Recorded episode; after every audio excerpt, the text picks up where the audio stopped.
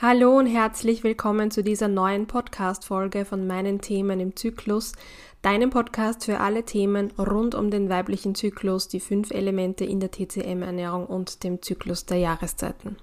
Sprache schafft Realität. Ich kann manche Dinge nicht mehr hören.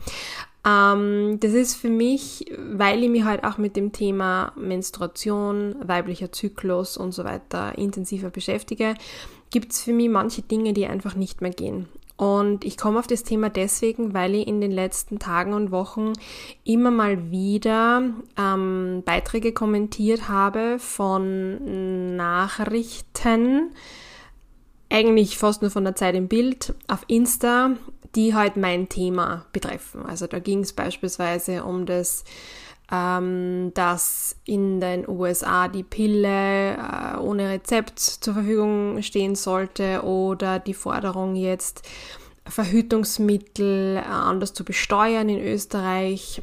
Genau.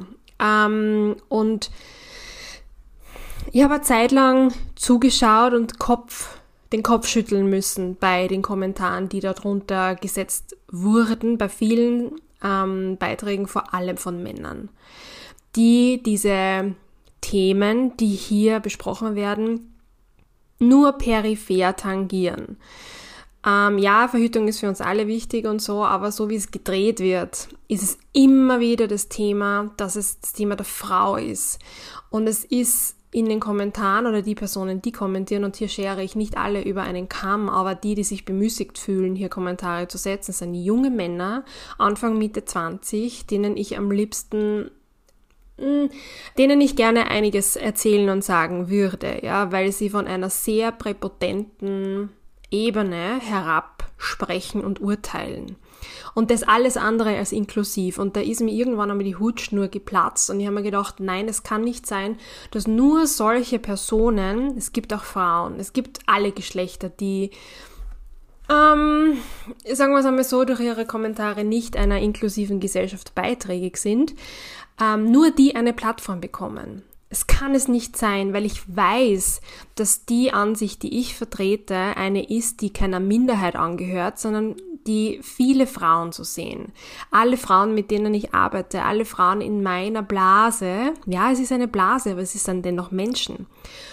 Und deswegen mache ich das dann auch in einer entsprechend gut, guten Zyklusphase, also eher vor dem Eisprung, dass ich so Dinge kommentiere und mich natürlich auch darauf einstelle, dass gegengeschossen wird.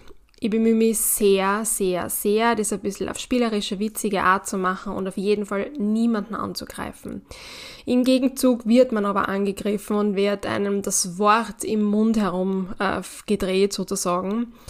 Und da ist beim letzten Mal, heute, wo ich das aufnehme, aber das ist ja Zeit her, wenn du die Podcast-Folge hörst, ging es auch darum, dass ich kommentiert habe, dass ich finde, dass ähm, nicht ähm, nur Verhütungsmittel anders besteuert werden sollten, soll, sondern dass man bei Menstruationsprodukten beginnen sollte, weil das halt alle menstruierenden Menschen brauchen.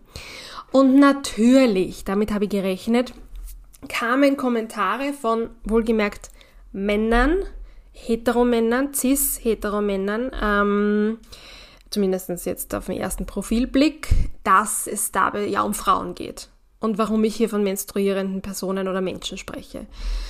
Und natürlich habe ich mich dann darunter erklärt und es gab auch andere, die hier schneller als ich tatsächlich auch für Aufklärung gesorgt haben.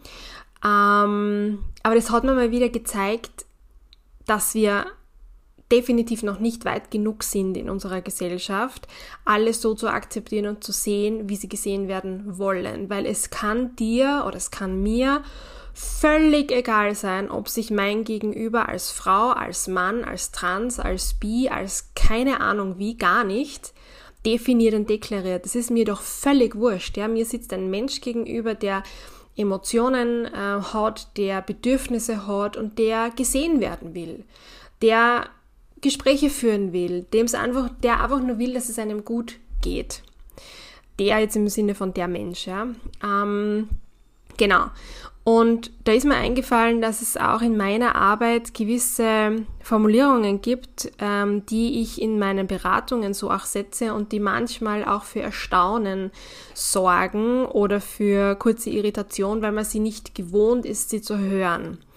Da gehört zum Beispiel ähm, dazu eben nicht von explizit nur Frauen zu sprechen. Ich arbeite, also ich in meiner Arbeit, und dem bin ich mir sehr bewusst, ähm, und in meiner Kommunikation und im Marketing spreche ja von Frauen und von Weiblichkeit, weil das meine Zielgruppe ist. Ich glaube nämlich nicht, dass ich entsprechend ausgebildet bin und entsprechende Erfahrungen habe, um zum Beispiel mit Transfrauen zu arbeiten das, das maße ich mir nicht zu. Ja, deswegen habe ich hier ganz bewusst für mich auch manche Formulierungen gewählt. Nur für dich vielleicht auch mal zur Info. Das heißt, ich spreche von Frau.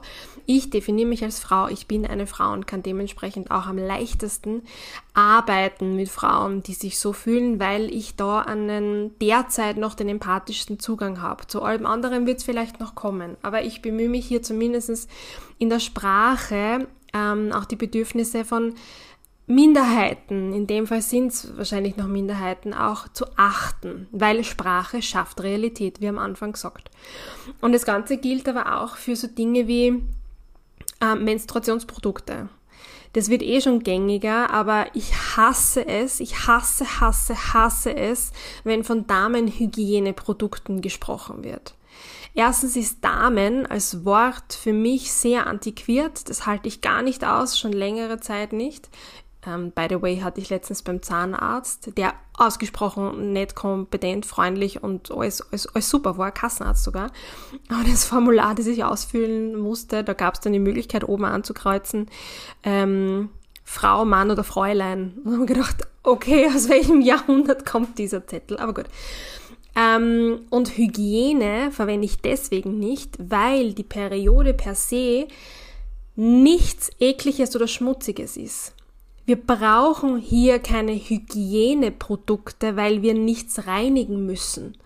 Es braucht schlicht Produkte, die eine Frau, eine, ein Mensch, der menstruiert, während der Periode, während der Menstruation verwenden kann, damit halt nicht das Blut den Oberschenkel runterläuft. Wenn man Free Bleeding halt einfach nicht schafft, wie ich zum Beispiel, das backe ich einfach noch nicht. Das heißt, wir sprechen hier von Menstruationsprodukten und nicht von Hygieneprodukten. Bitte, bitte, bitte. Also wenn du hier auch dich jetzt ertappt fühlst, das ist kein Vorwurf, gar nichts. Ich habe lange Zeit auch so darüber gesprochen, aber das ändern wir ab heute, okay? Das gleiche gilt auch für den Schambereich oder die Schamlippen. Nennen wir sie Vulvalippen, weil es gibt ja hier kurze äh, Anatomiestunde. Bei den weiblichen Geschlechtsorganen ist es so, dass alles, was innen liegt, was du mit freiem Auge nicht erkennen kannst, da handelt es sich um die Vagina. Du kannst auch Yoni dazu sagen, ist ein, ein netter Begriff, finde ich. Und alles, was du sehen kannst, ähm, also mit freiem Auge sichtbar ist, ist die Vulva. Und hier kann man eben von, von Vulva-Lippen sprechen, von den großen, kleinen, inneren, äußeren und man braucht auch keinen Schambereich, sondern kann auch Venushügel ähm, sagen zum, zu den unteren Geschlechtsorganen. Aber bitte, bitte nicht mit Scham arbeiten, weil wie gesagt, Sprache schafft Realität. Es hat aber nichts mit Scham zu tun. Ähm, wir benennen männliche Geschlechtsorgane auch nicht mit irgendetwas, das zu Scham führt. Also ja, haben wir auch nicht notwendig als Frauen. Ähm, genau, und wenn wir schon dabei sind, möchte ich dich auch dazu anhalten, es zu benennen, wenn du deine Periode hast, auch Kindern gegenüber, deinen Kindern oder ähm, Patenkindern, Nichten, Neffen, wie auch immer.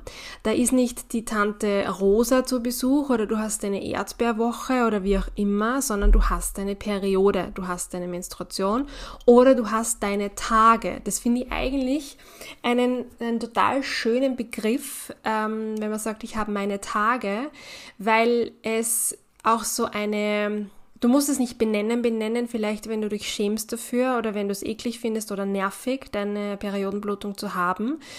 Aber du verniedlichst es nicht. Im Gegenteil. Wenn du dir der Bedeutung von meine Tage bewusst wirst, dann bedeutet das, dass das deine Tage im Zyklus sind. Das sind die Tage, wo du dir Zeit für dich nehmen sollst. Du bist im inneren Winter, der Körper heilt eine innere, relativ große Wunde es, die Menstruation ist Tod und Wiedergeburt gleichzeitig. Das heißt, du hast mit dir, mit deinem Themen, dein Körper hat mit sich so viel zu tun, ist so stark beschäftigt, dass Rückzug notwendig ist. Da geht es nicht darum, andere zu begeistern oder in eine maximale Leistungsbereitschaft zu gehen, sondern da geht es darum, dass du für dich sorgst, dass du dir eine Auszeit nimmst, dass du deine Tage zelebrierst. Genau. Ich könnt, also ich muss gerade aufpassen, dass ich mir nicht in Rage rede, weil ich habe vorher einen Podcast gehört zum Thema Gendern und Genderverbot und ich war lange Zeit gespalten, ähm, was dieses Gendern betrifft, vor allem als ich meine Bachelorarbeit geschrieben habe, ähm, war es noch etwas mühsam, das ist schon zehn Jahre her und da war das Thema noch ein ganz ein anderes, aber mittlerweile finde ich es an vielen Stellen notwendig von Ärztinnen und Ärzten zu sprechen, von ähm, ja, also die, die Liste ist unendlich, aber dass man hier auch herausstellt, dass es, dass die Gemeinschaft und das Kollektiv ähm, divers ist. Und wenn man das mit Sprache abbilden kann, dann sollte man es tun und es zu verbieten.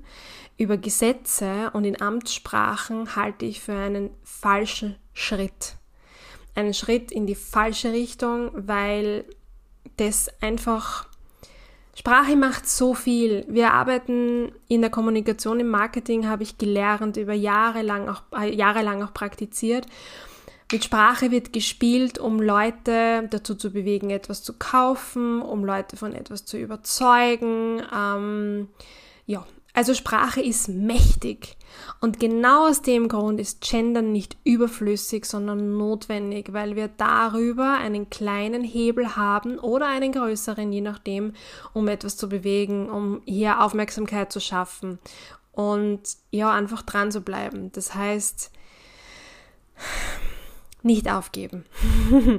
und kleine Veränderungen im alltäglichen Sprachgebrauch, wie zum Beispiel die Menstruationsprodukte und nicht mehr die Hygieneprodukte, können schon helfen, hier ein bisschen Normalität auch zu schaffen und gewisse Dinge in ein anderes Licht zu rücken. Und ich lade dich ein, dass du das für dich in deinem Alltag mit deinem Umfeld, mit deinen Freundinnen, deinen Kindern, deinem Partner, Partnerin auch tust. Ich freue mich voll über einen Austausch zu diesem Thema. Ähm, wenn ich dich jetzt irgendwie getriggert habe oder so, würde mich deine Meinung, deine Ansicht auch ähm, interessieren. Vielleicht habe ich auch eine Perspektive übersehen oder vergessen.